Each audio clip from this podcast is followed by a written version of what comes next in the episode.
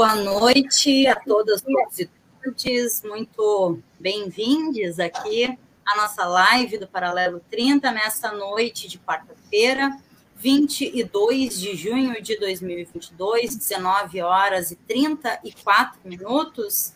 E a temperatura em Rio Grande nesse momento é 13 graus, sensação térmica 9,1, umidade relativa do ar 89%. É a informação que a gente traz é, sempre aí, é, desde os tempos de rádio, que a gente retorna em breve, é, para manter essa referência né, de rádio que nos deixa com tanta saudade. É, Vou só dizer para o pessoal que ali embaixo da tela, né, o Marcinho já lançou é, o, o, nosso arroba, que é arroba paralelo 30 aptafurg, é um endereço, é a conta, né, é, em todos os espaços de mídia do Paralelo, Facebook, é, YouTube, Instagram e também Spotify ou outras plataformas de áudio aí. É, tem como conferir né, o podcast desta live posteriormente e também acompanhar os vídeos através do Facebook e YouTube. Então, é, já está feita a, a, nossa apresentação inicial, as nossas boas noites e boas-vindas, né, Marcinho? E vou lançar já para o Marcinho uh, trazer para a gente o tema da live de hoje, chamar o nosso convidado, por favor, Marcinho. Tá, boa noite então. Hoje é a nossa live de número 249, né, Deca? A gente vai falar sobre pesquisas, uh, pesquisas sobre saúde e bem-estar dos servidores e servidoras da FURG. E está aqui conosco hoje, então, o professor Lucas, um, professor Lucas Neiva Silva, que é professor da FURG, do curso de Psicologia, e é coordenador do, coordenador do SERES, o Centro de Estudos sobre Risco e Saúde, que é né, a, a, o, o, órgão ali, o centro que está fazendo essa pesquisa, que já fez a primeira parte dessa pesquisa, né, Lucas? E agora retoma uh, outras, uh, outro momento dessa pesquisa que a gente vai conversar ao longo aqui do programa. Queria primeiro dar uma boa noite para ti. Boa noite a todos e todas, muito obrigado, Márcia, né? A nossa colega radialista, que saudade de ouvir nesse né, início assim, né? Com temperatura, umidade. E boa noite a todos e todas que nos acompanham aí, especialmente os nossos colegas também, servidores e servidoras da nossa querida universidade. Muito obrigado pelo convite e a oportunidade de estar aqui hoje com vocês. Então, para a gente, uh, a gente vai conversar hoje, então, né, essa, uh, vamos falar sobre dados uh, que a pesquisa realizou aqui na FURG, e entre a pesquisa é muito, muito mais ampla, né, Lucas? Ela é uma, foi uma pesquisa realizada com com diversos técnicos, servidores da instituição, e ela traz muitos elementos, mas hoje a gente vai conversar especificamente sobre o assédio moral. Né? Então, a gente vai é, falar um pouquinho sobre o impacto do assédio moral sobre a saúde do trabalhador e da trabalhadora. E para começar, né, para a gente poder fazer essa nossa uh, conversa, eu queria, Lucas, uh, que tu começasse a trazer um pouquinho né, desse, que, que, desse do histórico né, do, uh, aliás, não é histórico, sobre o assédio no contexto do trabalho. O Lucas preparou uma apresentação, enquanto ele vai falando, eu vou trazendo aqui algumas, algumas, algumas imagens né, desse material que ele preparou para a gente. Tá ótimo, Márcio. Muito obrigado mais uma vez. Mas, pessoal, então, é, é como o Márcio colocou, essa é uma pesquisa que investiga muitos aspectos, né, sobre saúde, bem-estar, várias características, e, e, na noite de hoje a gente optou, né, pela relevância do tema, que a gente pudesse falar sobre a questão do, do assédio, né, do assédio moral no trabalho. Né? Uh, então a gente vai fazer um diálogo com vocês e, dando uma olhada um pouco nessas apresentações, né, nessa, nesses slides aqui, muito mais para trazer sobre isso. Então, segundo a Organização Internacional do Trabalho, né, dizer, ela já pontuava lá em 2017 que tanto a violência quanto o assédio afetam particularmente os trabalhadores nas situações de trabalho mais vulneráveis. Geralmente aquelas pessoas que têm pouco acesso aos seus direitos trabalhistas, né, que nem sempre têm acesso a essa liberdade de associação, de negociação coletiva, de um trabalho digno e decente, né, a não discriminação e o acesso à justiça.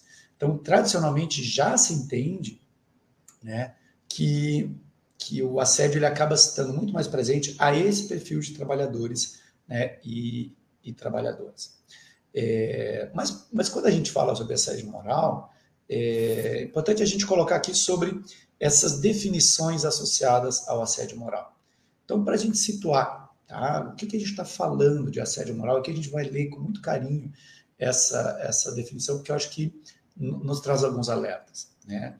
Então, por definição, o assédio moral no trabalho, ele configura né, qualquer conduta abusiva, seja ela um gesto, uma palavra, uma atitude, um comportamento, que venha a atentar, veja importante, por sua repetição e sistematização, contra a dignidade ou integridade psíquica ou física de uma pessoa, ameaçando seu emprego ou degradando seu clima de trabalho. Então, acho que aqui tem algumas coisas importantes. Né? Uh, então, primeiro, diferentes tipos de conduta, né? claramente é um abuso, e para que seja configurado esse assédio moral no trabalho, ele, ele tem que ter essa questão dessa repetição e sistematização. Então, é diferente de um dia especificamente que, né, entre dois colegas de trabalho, ah, acaba ocorrendo alguma situação ah, de, né, de, um, de, uma alteração dos ânimos, digamos assim, tá? E que uma pessoa acabe se exaltando com a outra, ah, tá. Isso é uma atitude pontual, né? Isso, isso pode ocorrer, né? Ainda que a gente saiba que não é o ideal, é, mas que nem sempre vai ser interpretado, por exemplo, perante a justiça como um assédio moral no trabalho. Então, para que se configure esse assédio moral no trabalho, é, essa ideia de repetição, essa ideia né, de sistematização, é preciso que ela esteja presente. Bem? Então é diferente de uma ação pontual, uma situação pontual que nunca tinha acontecido antes, não voltou a, ocorrer depois. Tá bem? Então isso pode ser um conflito no trabalho, inclusive com um tom de desrespeito, tá? Mas que não chega a configurar uma questão de assédio. Fala. Lucas, é, uma questão me, me ocorreu aqui, né? Um, é semelhante a quando a gente fala sobre bullying, né? quando a gente traz a questão dentro da escola, colegas, se acontece uma ação pontual, não caracteriza bullying. Seria mais ou menos a mesma lógica, não? Exatamente a mesma lógica. Né? Então, é, ali você vai, vai ter, para que se configure né, essa, essa questão do assédio, é importante que tenha essa, essa questão de uma certa intencionalidade né, uh, e de uma, de uma repetição, de uma sistematização dessas situações. Tá bem? Ô, Lucas. Oi. Existem comportamentos né, que são associados ao assédio moral, é, como isolamento, né? Enfim, queria que tu falasse um pouquinho sobre isso, né? Porque tu faz uma referência e eu acho importante, porque sempre uh, é, é, o assédio moral é difícil de é muito difícil do trabalhador ou a trabalhadora perceber, né, que está sendo muitas assediado, vezes. né? A gente hum. muitas vezes, na maioria por muitas vezes está sendo assediado e não percebe, vai se dar conta posterior, né? Exato, exato. Até antes de, de chegar nisso, mas eu vou fazer uma diferenciação, já que a Deca tocou nessa, nessa questão do bullying, né? Uh, tem uma lâmina ali que a gente traz essa, essas diferentes definições associadas à situação de, né, envolvendo a violência, por exemplo, no contexto de trabalho. Né? Uma delas é o mobbing, né? M-O-B-B-I-N-G, mobbing, que pode ser definido como perseguições coletivas e violências ligadas à organização, que podem incluir desvios que progressivamente transformam uh, até mesmo em violência física. Então, o mobbing, ele é diferente, ele não é ligado especificamente à pessoa, mas a um, a um grupo, a uma categoria, né? por isso que é uma perseguição coletiva. Né? Então, por exemplo, ligado a um grupo de trabalhadores inteiros, por exemplo, ligado aos taxistas, né? por exemplo, é, ou determinados grupos de trabalhadores, ou categoria laboral, numa determinada organização. Tá? Ah, diferente disso, como a Deca colocou, você tem o bullying, né? que era utilizado né, para descrever essa, essas situações uh, né, de vexame, de humilhações ou até mesmo ameaças entre crianças. É, mas que hoje é utilizado em atitudes amplas, né, que envolve essa questão né, de expor a constrangimento, a humilhação, a chacotas, e, nesse caso, até mesmo isolamento ou atos abusivos. E, claro, obviamente, podem chegar até mesmo agressão física. Né? Nesse caso aqui, o bullying refere-se muito mais a uma violência individual do que essa violência uh, no contexto organizacional.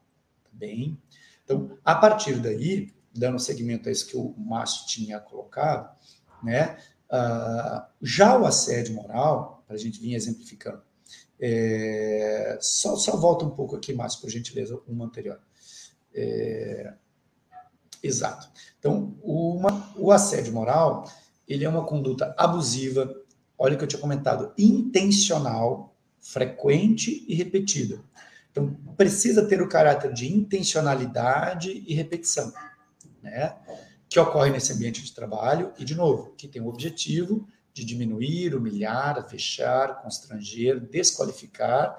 Olha o termo usado por esses autores: demolir psiquicamente o indivíduo ou um grupo, né? E que impacta claramente, quer dizer, tem o objetivo simultâneo de degradar essas condições de trabalho, né? Atingindo a minha dignidade e colocando em risco a minha integridade psíquica, física, pessoal e profissional.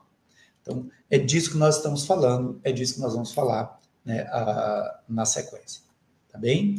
Então, vamos lá. Uh, como o Márcio tinha colocado, que, que comportamentos poderiam ser esses associados ao assédio moral? Então, várias formas, né, pessoal? Alguns deles então, envolvem, por exemplo, esse isolamento do sujeito, né, da pessoa. E, e, e dentro desse processo de isolamento, a negação, uh, o corte, o cerceamento desta pessoa no seu direito de se comunicar com outras pessoas dentro da organização. Então, aquela situação clássica, inclusive já vi isso pessoalmente, nominalmente, conheço pessoas, né, que, por exemplo, uh, esse caso especificamente era um diretor de um, de um órgão governamental uh, e que, numa mudança de governo, uh, né, de uma, de uma certa prefeitura, ele, ele, sai do cargo de diretor daquela organização, um, um diretor importante, e ele é colocado no almoxarifado, naquela última mesa lá no fundo do saguão para controle de estoque. Então, assim, né, como eu não posso te demitir da empresa, por se tratar de, tratar de uma empresa governamental, e daqui a pouco nós vamos falar sobre essa diferença entre o assédio moral em instituições privadas, que é diferente do assédio moral em instituições públicas, né? Então, como eu não posso demitir esse funcionário, né, esse servidor, é, ele é escanteado, ele é isolado, né? E colocado muitas vezes para fazer, é, é, vamos dizer assim, atividades muito abaixo da sua é, capacidade, não gosto da palavra capacidade, da sua qualificação, vamos dizer assim. Né? Então, essa, inclusive, é uma das dos itens, a gente vai ter ali, né? Uh, depois o instrumento, vou mostrar para vocês alguns dos itens que mais pontuaram nesse instrumento quando a gente fez essa avaliação, é chamada de atos negativos no trabalho.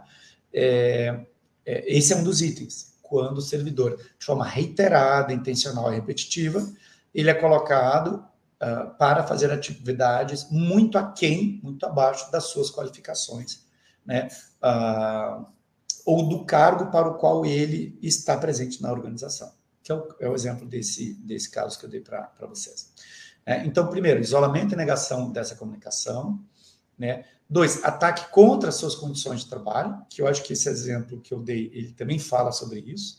Né? Às vezes, no nosso caso, né, de trabalhadores e trabalhadoras da área de educação, muitas vezes é, é, nós vamos sendo, é, é vão sendo restringidas cada vez mais as nossas condições de trabalho, né? Muitas vezes, às vezes por falta de equipamentos adequados, às vezes por falta de condições uh, uh, ambientais adequadas, de iluminação, ruído, temperatura, às vezes condições ergonômicas, inclusive, né? A pessoa é retirada de um local, eu vou te colocar lá sentada naquela cadeirinha, sabe? É, rígida, dura, que é para te gerar incômodo. Como não posso ir lá te dar um tapa na cara, porque isso né, configura claramente aí um, um atentado, é, né, uma violência claramente expressa, essa violência ela vem de uma forma velada. Né? Então eu posso uh, ter esse impacto, inclusive, nessas condições, uh, na degradação das condições de trabalho. Lucas, É, te ouvindo e fiquei pensando aqui, né? Um, a gente teve, saindo um pouco é, de, de, de, dados assim, né, específicos e, e trazendo um pouco mais para a percepção, não, não deixa de ser é, um fato né? O que a gente viu, acho que ontem ou anteontem, a repercussão é, de um colega homem que agrediu fisicamente. Quando tu disse, né, eu não posso me levantar e ali te dar um tapa na cara, então, é, e é, o que, que eu quero uh, trazendo, né, esse fato que é bastante recente, uh, é trazer o quanto uh, a gente vem percebendo e já é, te perguntar, né, uh, se tu concorda com esse, uh, a gente vem percebendo esse aumento, né, nos, nos, últimos anos, sobretudo, da violência e da violência na forma de se comunicar e, e, e né, e a gente sabe que tem N fatores que contribuem para que é, as pessoas acabem se comportando de maneira mais violenta, né?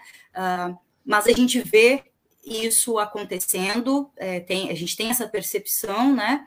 Uh, acontecendo de uma maneira uh, muito mais intensa, né, entre uhum. a população, e isso uh, dentro de escolas, a gente ouve muito relato das famílias, enfim, é algo da população de modo geral, né? Sim. Então, imagino o quanto os índices né, e, e registros de assédio também tenham aumentado bastante, né?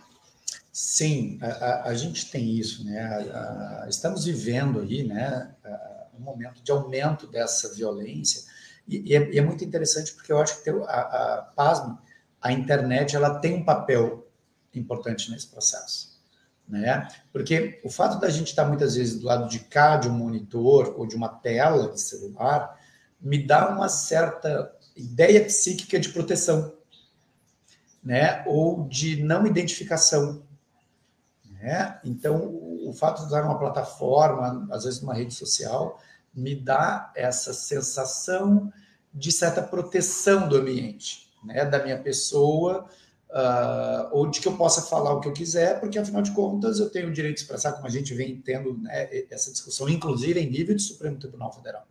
Né? Então, direito de expressão não é direito de agressão. Né? Então, e sim, né, e isso se impacta, uh, reflete também no ambiente de trabalho. Né? Inclusive, uh, vários estudos mostram hoje uma, uma maior prevalência do assédio moral associado à violência de gênero né? Uh, tem um percentual significativamente maior de mulheres que relatam esse assédio moral associado ao fato de serem mulheres. Né? Então, então né, como você relatou, lamentavelmente, essas cenas acontecendo, e, e algo que, na verdade, é, é, entende que historicamente ocorreu. O que a gente tem hoje é uma maior notificação e registro dessas situações. Então, né, essa situação de violência de um, né, um colega de trabalho parte para violência física contra uma colega de trabalho. Isso, lamentavelmente, aconteceu. O que acontece é que hoje, a maioria de nós tem na sua mão um instrumento de registro, que é um celular com a câmera. Então, né, enquanto umas correm para separar, outras para. Uma registra o fato.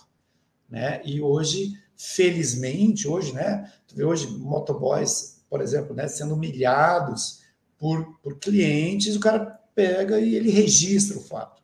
Então, é lamentável que isso siga acontecendo, mas felizmente, pelo menos, cada vez mais as pessoas estão conscientes da necessidade de registrar, de denunciar e de dar a visibilidade a essas situações né, de violência. Isso serve também para o caso do assédio moral do trabalho. É. E essa, essa servidora, essa mulher que foi violentada, ela estava denunciando, e ela colocou um processo administrativo nele de assédio moral. Ele, ele comete a violência física é, depois de ter né? cometido assédio moral. Ela dizia, ela afirmava, né, nesse processo administrativo, que ela tinha medo, ela tinha uh, receio de trabalhar junto com ele. E aí, não obstante, ele vai lá e faz a violência física, né? Não bastasse a violência moral que ele estava tendo com ela, ele vai lá e, e né, parte para a violência física, né? É, e aqui a gente já adianta até um pouco, né? Mais ao final, né, a, gente, a gente deixou essa parte do que fazer, mais um pouco final do nosso bate-papo. Né? Nós vamos debater a programática, entendê-la, ver que fatores estão associados. A gente deixou só em termos de uma organização de sequência lógica, mas para o final do nosso bate-papo, o que fazer? Né? O que, que a gente pode fazer a partir disso, no sentido de prevenir é, o problema, né? mas também do que fazer caso esse problema já esteja instaurado na nossa organização ou no setor no qual eu trabalho. Tá? Então a gente né, vai um pouco mais à frente ali. Tá bem? Lucas, então, tá. então aí dando sequência, né, é, esse, essa, esses nossos parênteses são tão bons, né, porque a gente também vai uh, mudando às vezes um pouco essa, é o bate-papo, mas trazendo toda essa relação que não Perfeito. deixa de ter, né? Perfeito. E que tu também vai nos trazendo essas exemplificações dessa, uh, dessa conversa. É, é o, é outra, é, outro elemento que tu traz, né, que há, há uma diferença entre né, o assédio moral, né, essas, dentro do serviço público e do setor privado, né, principalmente porque nós estamos falando aqui, né, dentro desse programa que é mantido pela Pitafurg Sindicato, né, para os técnicos e técnicas, e também aí, né, como o Cris uh, traz aí para nós também, né, os nossos colegas Isso. também docentes, né, e estudantes também, obviamente, né. Eu não sei se tu quer, Marcinho. É... Vai lá, vai lá. Vou ler então o comentário do Cris. É, Cristiano Angel, que ele diz: boa noite, bom programa, importante a pesquisa e seus resultados. Entre outros elementos, confirmam a importância da organização coletiva e participação, organização e atuação dos sindicatos, como a Aptafurg e a Profurg. E aí o Cris ainda traz uma questão bem importante, né? Ele diz, infelizmente, terceirizados e terceirizadas são os mais precarizados e não conseguem ter a organização necessária. Daqui a pouco já faz esse, esse link, não sei, né? Para essa questão da, do como é diferente, sim, né? O assédio quando se tem um servidor ou uma servidora e quando se tem é, um trabalhador, uma trabalhadora que é, através de contrato, né, ou CLT em empresa privada, enfim. Uhum. Para a gente entender, né, pessoal, a, a, situação do assédio ocorre hoje tanto no setor público quanto no setor privado. Só que ele acaba tendo diferenças uh, muito significativas. Né? Como a gente colocou aí na lâmina, no setor público, uh, Deixa eu só colocar aqui. Uh, é. Deixa eu só ver aqui em termos de ordem. Ah, a gente está colocando aqui, né? Uh, só um instantinho mais, para ver se tenha ficado aqui. Tranquilo. Tudo bem. Pode voltar um, por favor? Aí. Tá bem? Ah, então a gente coloca também, né? Né, que no setor próximo, aí, né, a incidência do assédio moral no trabalho no setor público ele é 57% maior do que no setor privado. Né? Ah, por quê? O assédio moral no setor público, olha que interessante, muitas vezes a gente tem a ideia de, pelo fato de estarmos né, como servidores públicos, isso nos traz uma proteção maior em relação à situação, né, ao risco de ser demitido por questões políticas, ideológicas, etc., o que, o que faz sentido. Mas o assédio moral no setor público ele é mais acentuado, uh, porque no setor privado fica muito mais evidente né, o assédio. Né? Ele acaba durando menos tempo, por quê? Porque, em geral, como o, o, o funcionário no setor privado ele tem menos poder em relação ao seu chefe, ele tem menos voz, né? É, quando esse assédio moral ele é muito significativo, ele foi tão evidente que rapidamente a pessoa, né, muitas das vezes a pessoa diz não, eu vou preferir sair da empresa pedindo demissão do que seguir me submetendo a essa situação, né, de humilhação, de constrangimento, de agressões, né, psicológicas, verbais, físicas e até mesmo sexuais, tá bem? Já no setor público, como justamente é, é, em razão desta uh, proteção, entre aspas, da gente não ser demitido a qualquer hora por qualquer motivo, esse assédio moral ele acaba se perdurando, perpetuando, né? Podendo durar muito mais tempo, porque elas estão protegidas não podem ser demitidas. Então, veja, veja que um elemento que nos protege faz com que às vezes se perpetue a situação de assédio. Né? Uh, por essa razão, esses métodos da sede do setor público tendem a ser mais nocivos e produzem resultados mais impactantes sobre a nossa saúde física e psicológica dos servidores submetidos a esse assédio. Então, é, essa é uma característica que às vezes a gente não se dá conta. Né? A gente pensa, a, pessoa no setor privado, por ela estar uh, né, geralmente tendo menos poder nesse processo de relação e menos protegida desse processo de, por exemplo, uma demissão, é, é, talvez haja com mais frequência ou intensidade inicial, mas ele dura menos. No setor público, a gente, não, eu estou sofrendo uma série, eu vou, eu, eu vou pedir exoneração do cargo? Não. Então, muitas vezes a gente acaba né, tentando lidar com isso, muitas vezes tentando com menos voz, a gente vai tentando um processo. Às vezes o servidor no setor público fica, inclusive, com medo de pedir uma mudança de setor, né? Porque isso pode ser interpretado como o medo de que esse servidor saia do meu setor, eu, chefe, que sou assediador, que ele saia do meu setor e que ele vai falar mal de mim no, no outro setor. Então, muitas vezes, nessas chefias, muitas vezes não autorizam esta, esta mudança de setor né, do, do servidor no, no, serviço público. Então, são características aí que, infelizmente, acabam é, é sendo né, características dessa situação do assédio no setor público.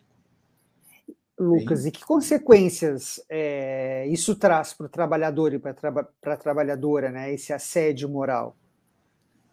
É, então, então a gente começa a falar sobre isso, né? Falamos sobre esses mais diferentes tipos de comportamentos que a gente pode uh, visualizar, né? E, e, o que, que pode acarretar, né? Uh, primeiro a gente falar sobre essa questão da violência psicológica, né? Uh, por que, que é importante falar sobre isso? Porque às vezes a gente não, como você mesmo tinha dito, muitas vezes esses servidores e servidoras estão submetidos a essas situações e nem se dão conta disso, né? Muitas vezes eu nasci e cresci, entre aspas, né, num ambiente de trabalho é, permeado por relações agressivas, né? A gente muitas vezes cresce dentro de um contexto onde esse chefe ele é grosseiro, ele é arrogante, ele é desrespeitoso, né? É, e, e, a gente acha que isso é natural. Ah, não, é assim mesmo, relações de trabalho é assim. O chefe tem o direito de me tratar assim, porque desde o meu primeiro emprego foi assim, desde que eu entrei nessa instituição é assim. Então, eu, eu sofro esse assédio e nem me dou conta de que isso está acontecendo.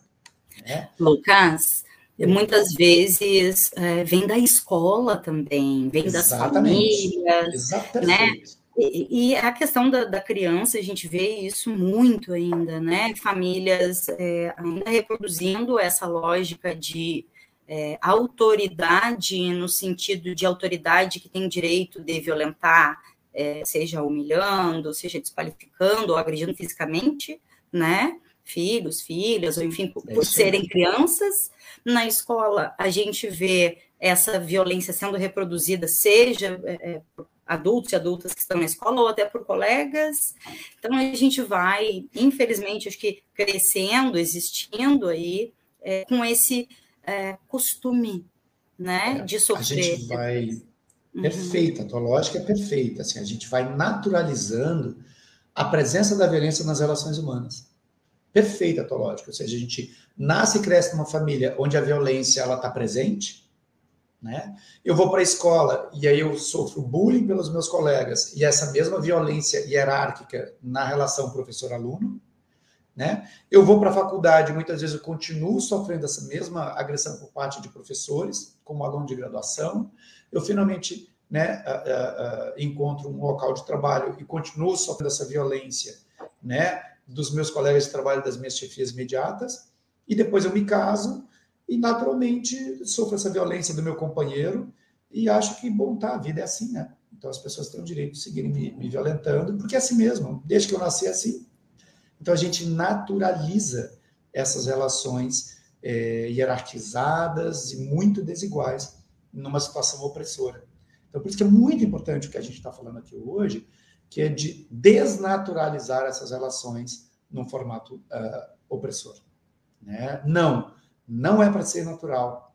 Não é porque eu estou num contexto de trabalho onde eu tenho né, uma chefia, onde existe uma hierarquia de cargos, que, uh, que é para ser dessa forma. Não, é natural que todas as organizações existam um certo nível de hierarquização, né? Uh, mas isso não faz com que essa pessoa que esteja, né, vamos dizer assim, num degrau superior, tem o direito de me humilhar, me expor a constrangimento, vexame, né, com violência psicológica e assim por diante. É, acho que teve um colega que fez um comentário no chat, quer falar sobre? Vamos lá, o Jorge, Jorge Júnior, ele diz, né, saúde e bem-estar mental e emocional deveria ser o nome da live, né? Aí ele diz de novo, assédio fica uh, no, no, foco, né, do debate.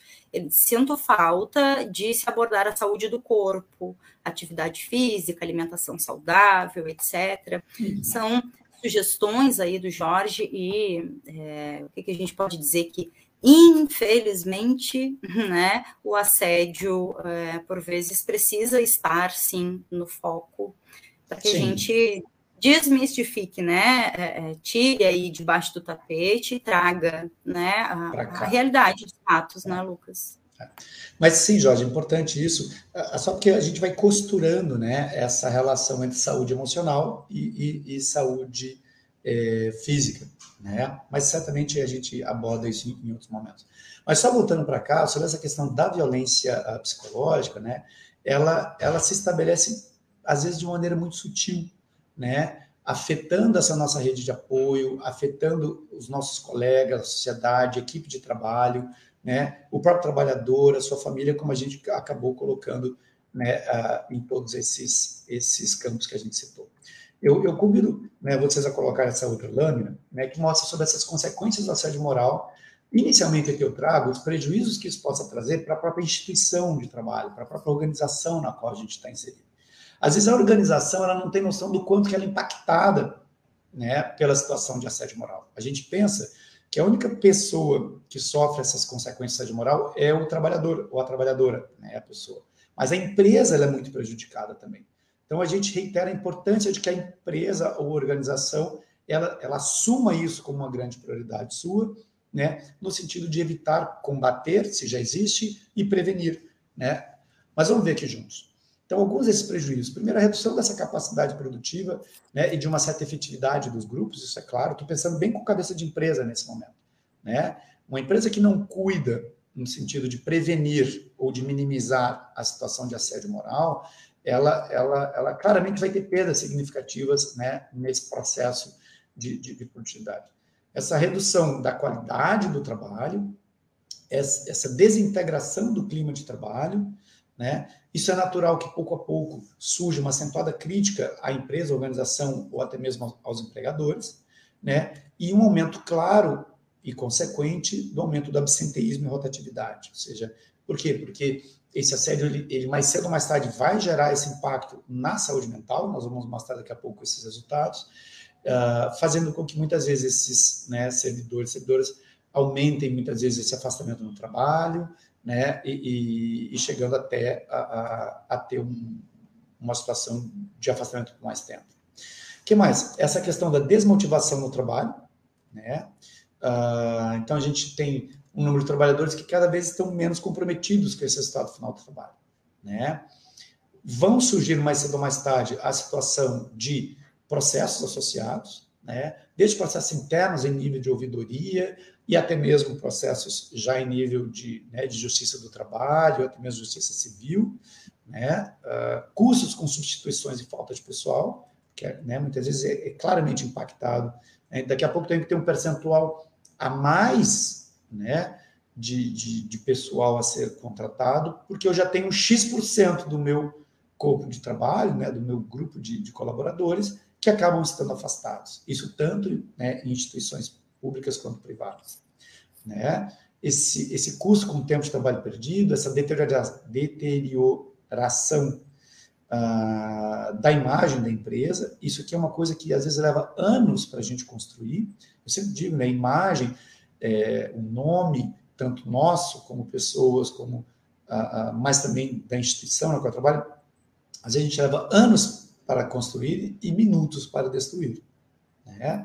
E, e, um desses impactos também vem na questão da diminuição da qualidade, seja do meu produto, por exemplo, no caso de uma empresa privada, ou de um atendimento, né, assim por, por dizer. Bem, uh, Aqui, na, na, nessa próxima lâmina, né, é destacado que, o quanto que essa vítima do assédio moral tende a ter uma redução de 80% da sua capacidade individual de trabalho. Então, a gente está falando isso, é, é, é, é, quase que uma anulação desta, desta pessoa né, dentro do seu ambiente de trabalho. Né? Ah, de forma complementar, esse autor coloca que a ação do servidor assediador, olha que interessante, né? Uh, então, não é só a instituição que é impactada negativamente, não é só a vítima, mas que a ação do servidor assediador também gera queda nessa produtividade da organização, uma vez que o assediador consome de 5% a 10% da sua jornada de trabalho, tramando ou colocando em execução as ações de assédio moral. Só um pouquinho. Daqui a pouco o cara está deixando de trabalhar, de focar naquilo que de fato né, a nossa função para estar aqui dentro, uh, porque eu estou envolvido é, com todo respeito, às vezes nessas picuinhas, é, em, né, em armar contra, em mandando mensagem para o grupo, para fulano, mas tu viu que fulano fez, deixou de fazer. Tchê, vamos focar por aqui. Então a perda é para todos. Né? É para a vítima, é para a instituição, é para o assediador, é para a família da vítima, são para os demais colaboradores. Quando eu me calo ao ver um colega sendo assediado, eu também sou impactado por isso, porque né, gradualmente todas as relações de trabalho, elas são gradualmente degradadas. Então, reiteramos nesse momento também, né? Uh, não é porque não é comigo que eu vou permanecer em silêncio. Eu, eu volto a dizer, né? Se eu estou na minha casa e eu estou ouvindo na casa ao lado, no apartamento ao lado, uma mulher gritando, sendo espancada, tchê, já passou do tempo da gente ficar em silêncio. Né? Uh, já passou da época em que a gente consegue dormir, colocar a cabeça no travesseiro e dormir, enquanto uma criança é abusada, enquanto a mulher é abusada, enquanto o meu colega de trabalho é abusado. Porque isso aqui é abuso. Assédio moral é abuso. É violência. Né? Voltamos a dizer, não é porque está saindo tapa na cara que não deixa de ser violência. Já foi o tempo em que qualquer um de nós. Né? Uh, uh, já foi o tempo em que a gente fica calado porque né, em briga de marido e mulher não se mete a colher. Né? Então já foi o tempo. Né? Precisamos todos, todos juntos, né, se, nos comprometermos com essa, com essa temática. Tá bem? Lucas, faltam, é, faltam 20 minutos para a gente mais ou menos terminar. Quem sabe a gente já passa. Eu sei que tu tinha mais algumas outras coisas para trazer, mas quem sabe a gente Boa. pula lá para a parte da pesquisa, que Perfeito. tem dados bastante importantes e que geram bastante debate também, né? Perfeito. Aqui para começar a falar sobre a pesquisa, né, que foi realizada uh, em 2018, né? Ah. E aí vocês trazem ali, Nossa. como se traz esses dados, né, em torno de 327 servidores da universidade, né, que relataram que sofreram assédio moral, né? Essa pesquisa Saúde em Bem-Estar, né, o SABS, ou a SABS, não sei como é que vocês intitulam é. ela, né? é. com os tais a, os técnicos administrativos em educação e a técnicos e técnicas da FURG. Tá, vamos lá então falar sobre essa nossa pesquisa, tá? Essa pesquisa ela foi gestada e iniciou a sua coleta de dados uh, em 2018, tá aqui, né? A gente começou a coletar os dados de outubro de 2018 e ah, ela tá foi até fevereiro de 2020, né? Enquanto coleta de dados.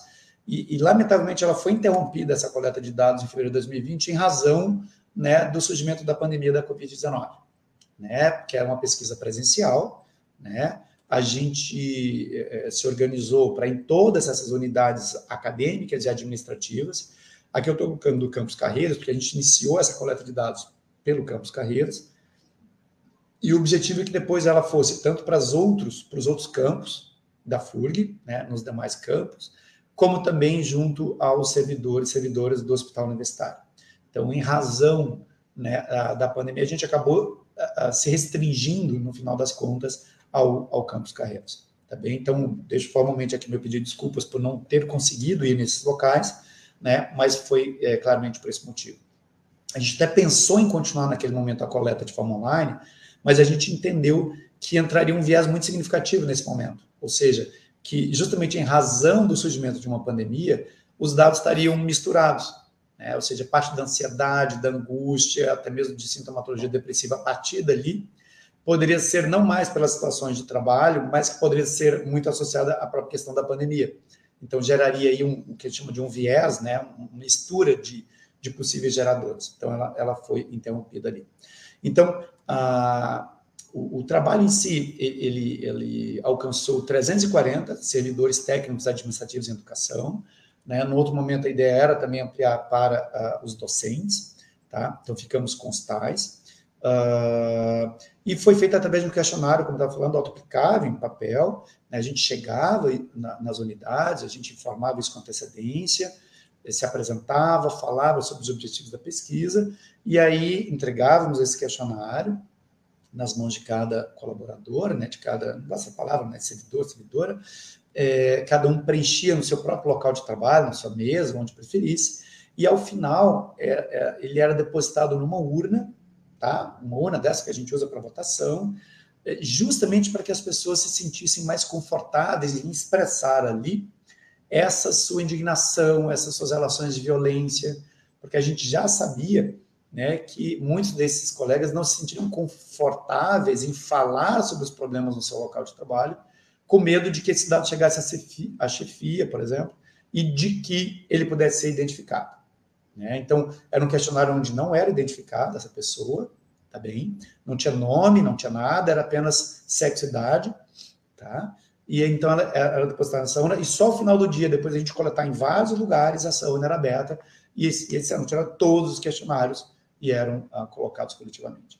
Né? Nesse processo, lá na época, a gente contou com o apoio né, da APTA-FURG, a gente foi, né, dialogou, explicou os objetivos, e bem como da Projeto, né, nesse apoio, né, solicitando essa entrada nos demais uh, locais. Então, vamos lá. Uh, uh, dentre aqueles 340, nós tivemos 327 servidores e servidoras que responderam a esse instrumento sobre assédio moral. Tá bem? E aí a gente chega com os nossos resultados de uma forma um pouco mais objetiva. A gente tem aqui essa prevalência, ou seja, a gente encontrou que 29,5% dos trabalhadores e trabalhadoras relataram essa presença do assédio moral. Então, vamos arredondar aqui para 30%. Ou seja, a partir desses resultados, a gente entende que de cada 10 trabalhadores hoje na FURG, 3 sofrem esse assédio moral, ou sofriam até aquele momento de 2020. Esse, esse é um resultado que a gente julga bastante impactante. Né? Uh, Para que a gente entenda, uh, deixa eu mostrar alguns desses itens aqui. Né? Esse é um questionário longo, são 20 e tantos itens, quase 30. Né? Uh, quais foram os itens que mais foram marcados? Né? Assim, algumas dessas perguntas. Né? Alguém reteve informações que podem afetar o seu desempenho no trabalho? 40% das pessoas marcaram. Você foi obrigado a realizar um trabalho abaixo do seu nível de competência? A gente tinha dado exemplo exatamente dessa situação. Veja, aqui de uma maneira, é, é, pelo menos na percepção do trabalhador, de forma intencional e reiterada. Né? Todos nós, em algum momento, por exemplo, a gente tem muitas vezes uma superqualificação do nosso servidor. Né? Muitas vezes, por exemplo, ele entra para um concurso de nível médio e depois ele, né, ele, ele, ele, ele ou ela né, se forma na, na, na, graduação e muitas vezes faz mestrado e muitas vezes faz doutorado. Então, muitas vezes ocorre uma situação do nosso servidor, entre aspas, esse é um perfil do servidor da FURG, né, servidor servidor da FURG, uma, uma certa sobrequalificação, né? Muitas vezes eu tenho um, um, um funcionário, perdão, um servidor, né, ah, com um, uma grande formação, que poderia, por exemplo, estar atuando como docente da instituição, mas que, por enquanto, neste momento ainda, ele está né, num, num, cargo ou de, de ensino superior, né, ou até mesmo de um ensino médio. Ok? A questão é, quando eu sou intencionalmente obrigado a realizar um, um trabalho abaixo desse meu nível de competência, né, com uma forma meio punitiva, como a gente, né, de maneira intencional. Então, para te gerar um, né, um mal-estar, ah, então faz o seguinte, querido, pega isso aqui, digita lá para mim e coisas nesse sentido. Né, eu tenho uma qualificação e, e sou colocado às vezes para fazer esse tipo de coisa. Né? Muitas vezes minhas opiniões e pontos de vista foram ignorados, né? Aqui tem, uh, uh, vejam que tem ali uma questão de semanalmente. Para configurar esse assédio moral, uh, cada um desses itens tem com que frequência isso acontece. Tá? Então, tem uma história de um nunca, e depois, né, uma vez a cada seis meses, uma vez a cada mês, e ocorre de maneira semanal e ocorre de maneira diária. Para configurar o assédio, acho que a gente tinha que ter pelo menos três desses itens marcados uh, mínimo com a frequência mínima semanal. Tá? Então, não é assim que isso aqui aconteceu uma vez que então configura. Tá bem? Eu fui ignorado, excluído, colocado na geladeira, aquilo que a gente tinha colocado. Né? Ah, é, tu está me incomodando aqui com o seu posicionamento, seja ele político, tu está me incomodando por discordar da, da, minha forma com a chefia? Então tá, então eu vou descantear e vou te colocar lá na geladeira. Né? E também essa situação né, de espalhar boatos ou rumores de forma intencional e periódica e frequente. Então, né, não é aquela coisa tipo, tá, eu estou insatisfeito com o Lucas e eu comento aqui com mais, ah, mas que cara chato, né? Ah, galera, que cara chato fica dando. Outra coisa é, reiteradamente e de maneira intencional, eu fico espalhando boatos, rumores ou né, informações negativas a respeito de um, de um colega. Aqui para citar alguns deles, tá bem? Então vamos lá, né, pessoal? Uh, o que, que a gente tem hoje, né, uh, dentro disso? Quais são esses fatores associados ao assédio moral? Então, o que, que a gente entendeu aqui? Então, primeiro, um dos fatores associados, quando a gente diz um fator associado, através de análises estatísticas, né, o, o que, que difere uh, essas pessoas que têm e não têm? Então, vamos lá. Dentre aqueles 30%, observou-se uma proporção, proporção é, maior do assédio ocorrendo em pessoas mais jovens, com até 40 anos de idade. Esse é um dado interessante, tá? Quando a gente compara com a literatura científica, tanto no Brasil quanto internacional, é, esse é um dado interessante. Boa parte dos das instituições, elas relatam assédio moral em pessoas mais velhas. E aí, talvez, de novo, a gente tenha uma diferença entre público e privado. Então, há uma hipótese de que talvez em instituições ah, ah, privadas, esse assédio, essa pressão maior, essa pressão ocorra em pessoas mais velhas, né, por entender, por desvalorizar e assim por diante. E na nossa instituição, se observou um maior percentual desse assédio ocorrendo em pessoas mais jovens. Isso, esse, esse, dado também foi encontrado num outro estudo, se eu não estou enganado, na Noruega. Eles também encontraram isso em uh, servidores de universidades, em que o assédio moral ocorria uh, mais entre os jovens. Então, há um entendimento de talvez no ambiente universitário é, é, essas pessoas mais velhas se sintam um pouco mais protegidas né, e menos expostas a essa situação. Tá? Uh, depois a gente pode discutir um pouco mais sobre isso. O que mais? uh, observou-se maior presença do assédio moral em pessoas de cor preto, parda ou amarelo, especialmente no nosso caso, de pretos e pardos. Esse é um dado muito importante. Né? Uh, então, pessoas negras e pardas, né, a gente tem um percentual bem menor. Aqui a gente coloca né, amarelo asiáticos, né, desculpe o termo, mas esse é o termo do IBGE. A gente tem um percentual bem reduzido de asiáticos, né, de orientais, digamos assim, ou de descendência ascendente oriental. Então, a gente está falando basicamente de pretos e pardos. Né? O que diz de um processo histórico né, de discriminação por etnia, por raça, né, no nosso Estado. Uma luta histórica que a gente vem tentando lidar com essa temática e que vem tomando, né, vem se tomando uh, mais visibilidade ultimamente. O que mais? Pessoas obesas que relatam ter obesidade uh, foi identificado um percentual significativamente maior de assédio moral, bem como em pessoas que relatam trabalhar fora do expediente. Então, pessoas que, por algum motivo, né, precisam ir além do seu horário de trabalho. Então, resumindo, mais jovens, pretos e pardos, obesos e que pessoas que trabalham além do expediente. Esses foram os principais fatores associados. É, Ô, aqui eu coloquei. Pensando, não, né? Só te interromper, é, é, dentro do serviço público, né, e dentro da nossa universidade, eu fico, enquanto é, pensando né, nesse, nesses dados, a questão da juventude, porque é, eu fico pensando talvez porque sejam os, foram os últimos a, a, chegarem, né? Então tem essa relação um pouco de também isso, né? Que como talvez em algum momento seja tão nocivo, as pessoas mais é, bom podemos fazer isso com os mais jovens, o pessoal que é mais antigo né, é, encara também isso de outra forma, pensando, né? E como é. esses dados também têm, é, obviamente, né, não estamos fora, não somos uma bolha fora da sociedade, né? Se a gente é. vai comparar esses dados aí com outros espaços da sociedade, talvez tenham variações, né? Mas aí a gente vai conversar sobre pessoas pretas, pessoas que são obesas, né? Quanto sofrem, né, em todos os outros espaços e não diferentes diferente dentro da universidade. A Aptafurg fez, a gente fez, tem feito né, uma campanha sistemática contra a assédio moral, e uma preocupação que a gente sempre tem é de não qualificar a universidade como assediadora.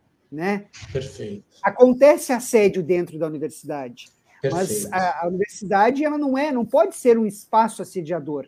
Então a gente tem Perfeito. sempre tem esse cuidado, mas também não podemos, obviamente, né, identificar que esse espaço assedia, pessoas aqui são assediadas. É, então a gente tem tido bastante esse cuidado, mas como esses dados são importantes, né? A gente ter, porque a gente consegue aqui visualizar, né? Imagina, 30%, de, se for seguir essa lógica, né? Essa estatística, né? Se tivermos mil servidores, né? Seria dessa forma também. É, eu, eu, eu, eu gostei muito da sua fala, né? No, no sentido de que não é uma universidade assediadora Existem pessoas assediadoras dentro da nossa universidade. Né? Não são né, os professores assediadores morais. Existem né, servidores ocupando um cargo de docentes que são assediadores. Né? E, e, pessoalmente, eu queria até expressar o meu posicionamento pessoal. Eu, eu tenho um orgulho, um encantamento por trabalhar na FURG. Né? Eu, eu já tive a oportunidade de trabalhar em outras instituições, em outras cidades, e eu julgo uma das, das, das instituições que eu conheço, inclusive de universidades federais, mais, mais preocupadas com o bem-estar psicológico uh, dos seus servidores. Sabe, assim, eu, eu, eu enxergo uh, a, a, gestão hoje da universidade né, muito preocupada com esse aspecto do respeito aos direitos, do respeito né, às condições de trabalho, e claro que é, é uma eterna luta, né, de um processo a, a ser sempre conquistado a cada dia, né? Mas é, é, eu, eu, eu, inclusive, justamente estando no curso de psicologia, né, estive na coordenação do CAP, que é o nosso Centro de Atendimento Psicológico, né, da FURG, onde muitas e muitas vezes nós atendemos de forma gratuita é, alunos né, de graduação, pós-graduação e também servidores né, e servidoras da FURG, concursados e também contratados da FURG, nós atendemos no CAP, né, uma preocupação muito grande da gestão da universidade no sentido de, de, de, de acolher isso. Né? Na época, inclusive, antes mesmo da gente concluir essa coleta de dados, a, a Progep, na época, a, aqui eu queria né, destacar na época na, na gestão da Lúcia Mello, né, eu fui convidado para fazer esse trabalho com servidores né, a, da Progep e outras áreas, com, com o objetivo de, de sensibilizar essas pessoas, cuidado preventivo em relação à assédio moral.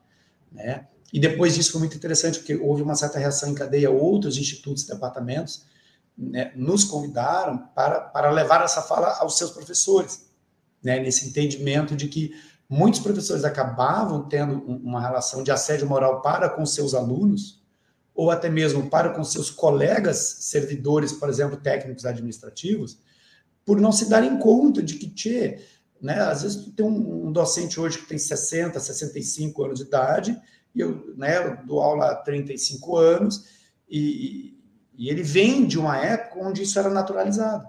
Só que 35 anos depois, não, tu não tem o direito de tratar o seu colega né, lá que trabalha na secretaria do seu instituto dessa forma, só porque há 35 anos atrás isso era normal, isso era naturalizado.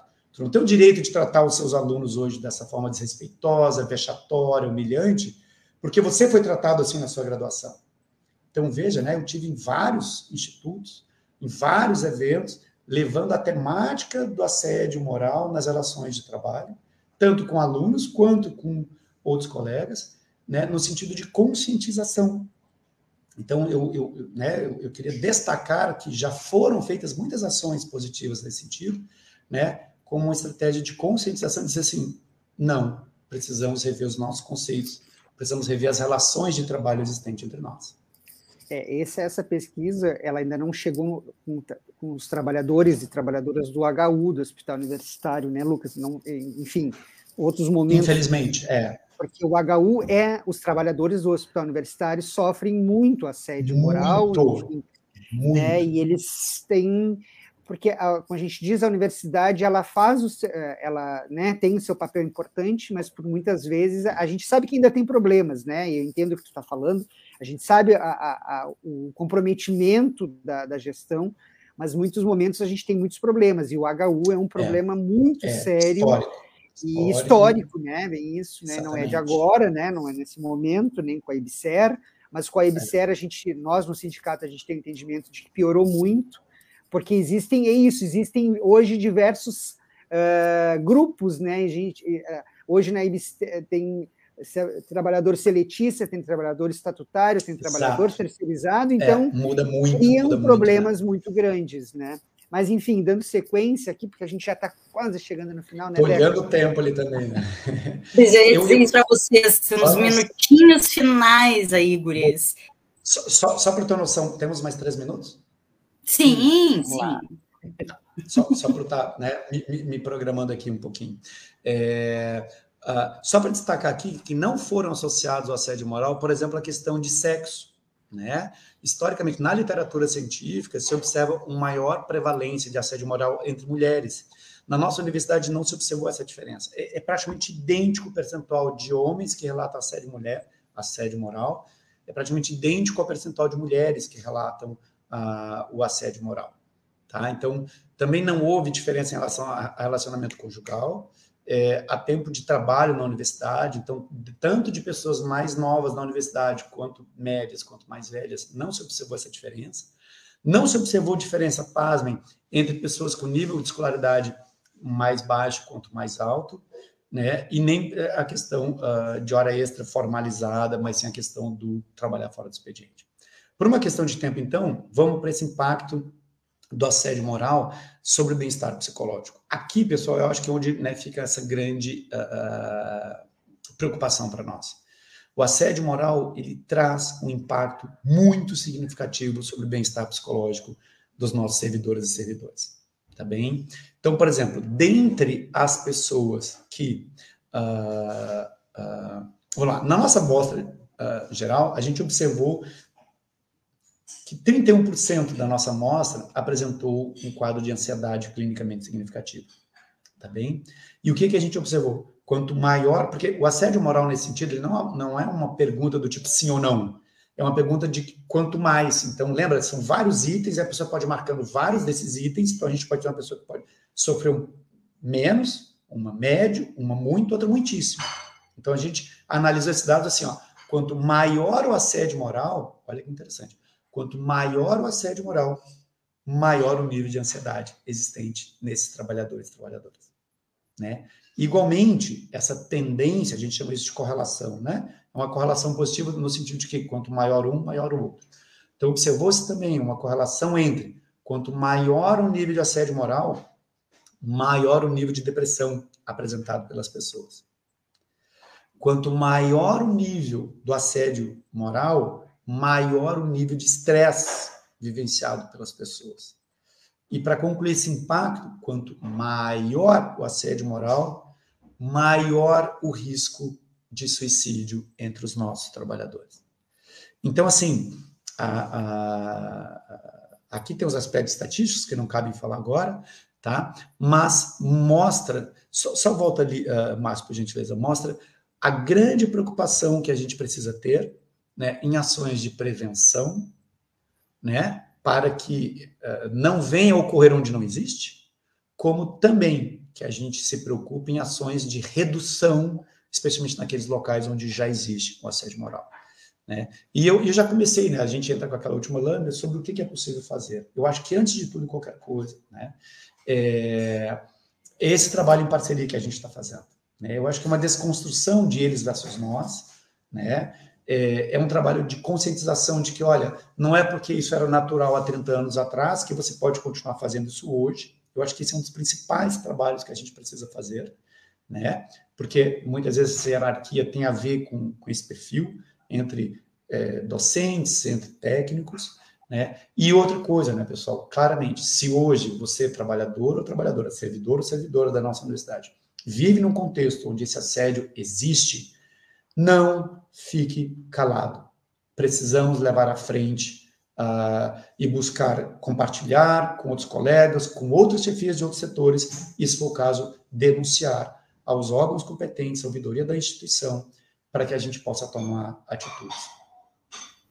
E é, vou é, ter a, a, ousadia, Lucas, de resgatar a, até o comentário do Cristiano e a Mariazinha, a Maria de Lourdes Lose, que faz parte da coordenação aí da APTAFURG, também se colocou agora por fim, e a importância de se organizar através é, das representações, né?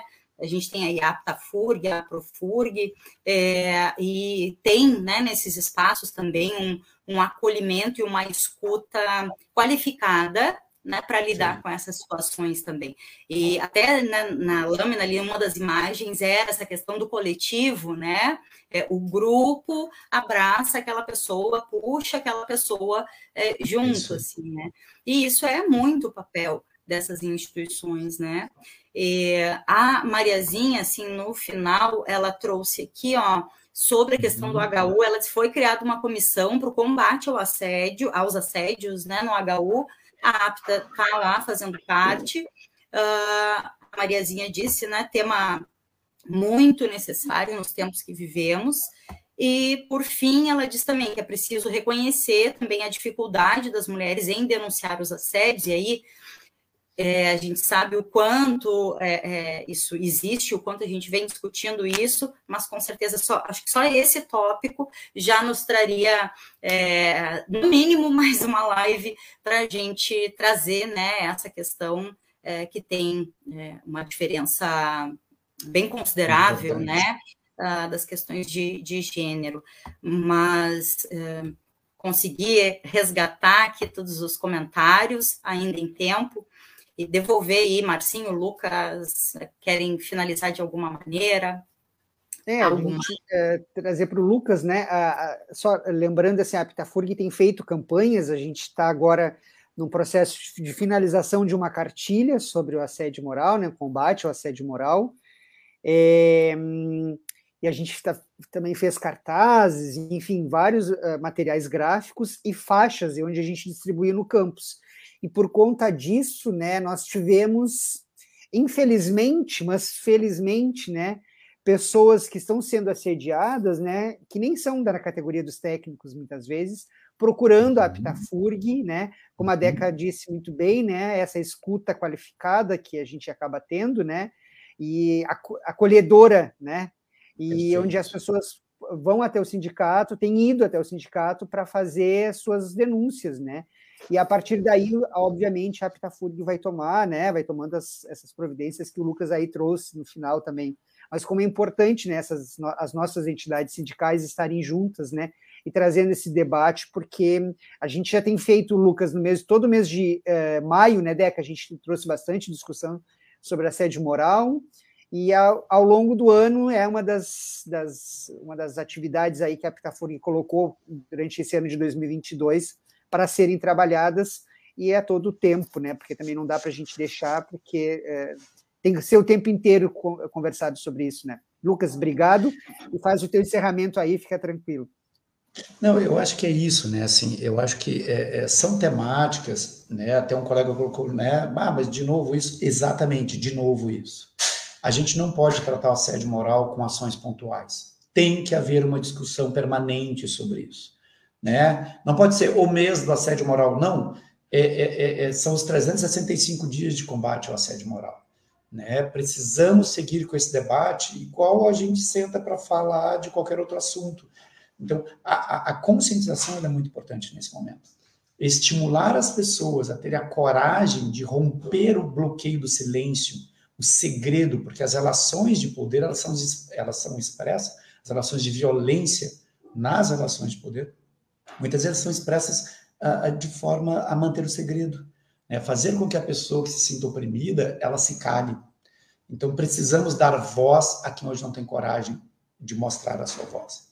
Né? E como você resgatou, né? por exemplo, a questão de gênero, né? porque misturado com isso vem o assédio sexual muitas vezes, né? onde a pessoa ela é colocada, onde ela é culpabilizada por seduzir o colega de trabalho. Não há mais tempo para isso A nossa sociedade não cabe mais esse tipo de situação. Em nenhuma relação nem do professor para com o aluno, nem do professor para com o técnico administrativo, nem com né, um servidor técnico administrativo com outro servidor, porque simplesmente está numa outra categoria né, hierárquica. Temos que romper a barreira do silêncio. Então, eu deixo aqui os meus parabéns à Apta Fúria por né, mais essa iniciativa. Me sinto muito agradecido pela oportunidade de compartilhar né, com vocês o resultado desse nosso trabalho, né, e, e, resgatando que, historicamente, essa pesquisa surge né, num diálogo, inclusive na época, com a própria Lucianello, não sei se se lembram, quando a gente teve servidores nossos que chegaram ao suicídio, né, e, e a gente sentando, conversando, além das várias tentativas, que felizmente não vai para todo mundo, mas né, assim, sentado numa mesa, né, a convite da professora Lucianello, Lucas, precisamos ter um diagnóstico do que está acontecendo na nossa instituição para desenvolver atitudes e campanhas e projetos preventivos e para redução e de intervenção né, em cima de um diagnóstico. Então, reitero aqui o meu agradecimento à instituição como um todo, né, APTA, a APRAFURG e a PROGEP, pela iniciativa e apoio ao longo de todo esse nosso caminho. E muito obrigado mais uma vez pela oportunidade de estar com vocês aqui hoje. Contem sempre com a gente, é um enorme prazer estar junto com vocês. Mesmo distantes, sintam o meu abraço, por favor. Ah, coisa boa. E a gente agradece muito, né, a tua dedicação, a dedicação de vocês aí para para essa pesquisa, esse trabalho tão necessário, né? E a disponibilidade aí de estar com a gente hoje é super importante. Vou trazer o último comentário da Maria de Lourdes, que é super importante. Ela diz que a Apta FURG irá aos campi, levando a campanha, né? E ela reforça o que a gente sempre traz aqui, que é compromisso deste sindicato, desde a sua criação, os combates a todas as formas de violências. Então, é, a APTA seguirá, segue, né, e seguirá aí uh, com a sua campanha contra uh, todos os tipos de assédios, e a gente é, incentiva uh, para que todas as pessoas que se sentirem, né, desconfortáveis ou daqui a pouco até buscando uma orientação, né? É, isso uh, configura assédio, eu estou desconfortável, não está me fazendo bem, busca né, o sindicato, é, tem um acolhimento, tem uma escuta é, sem julgamentos, né? Que eu acho que é um dos grandes medos de quem vai fazer denúncia, né? então, busquem né, para fazer esse relato, para fazer esse registro. Como o Lucas bem colocou, tem a ouvidoria da universidade também. Uh, essa pesquisa já abriu né, um, um, um, espaço aí com dados, né, com, questões concretas. É, existe, está aqui, tiramos da subjetividade. Então, acho que isso ajuda, incentiva muito, né, a que mais pessoas participem. Então, nosso agradecimento, mais uma vez, viu, Lucas? E hum, a gente vai ficando por aqui, né, Marcinho? A live fica salva. Aqui embaixo uh, tá os nossos espaços nas redes, né? Então, no Face e no YouTube, a live fica disponível como um vídeo e em seguida já vai para a plataforma que distribui aí para os espaços de podcast, Spotify, Deezer, etc. É, e fica ali o, o podcast disponível também para quem queira ouvir e compartilhar, tá bem? É uma ótima Obrigado noite. mais uma vez, queridos. Imagina, a gente agradece e, e deixar aqui, né, uma boa noite a todas, todos e todes. A gente retorna com Paralelo 30 na sexta, a uma e meia da tarde. Até lá.